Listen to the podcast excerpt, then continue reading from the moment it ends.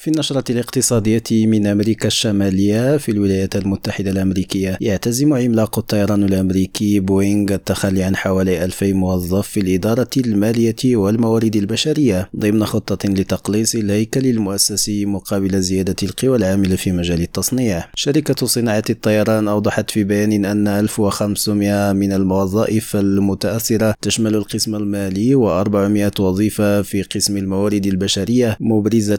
أن أن التخلي عن هذه الوظائف يأتي في وقت تشهد فيه الشركة عمليات توظيف واسعة حيث تعمل بوينغ على تسريع الإنتاج وحل المشاكل التي أدت إلى تباطؤ عمليات تسليم طائرات ماكس 773 ودريم لاينر 787 في خبر آخر توقعت نقابة الصناعيين في بنما أن يسجل الاقتصاد البنمي نموا يتراوح ما بين 4 و 5%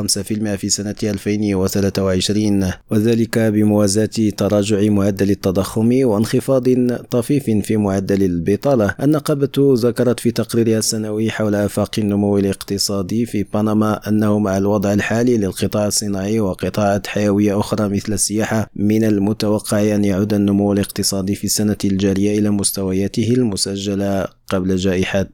كورونا. عماد حقير راديو مكسيكو.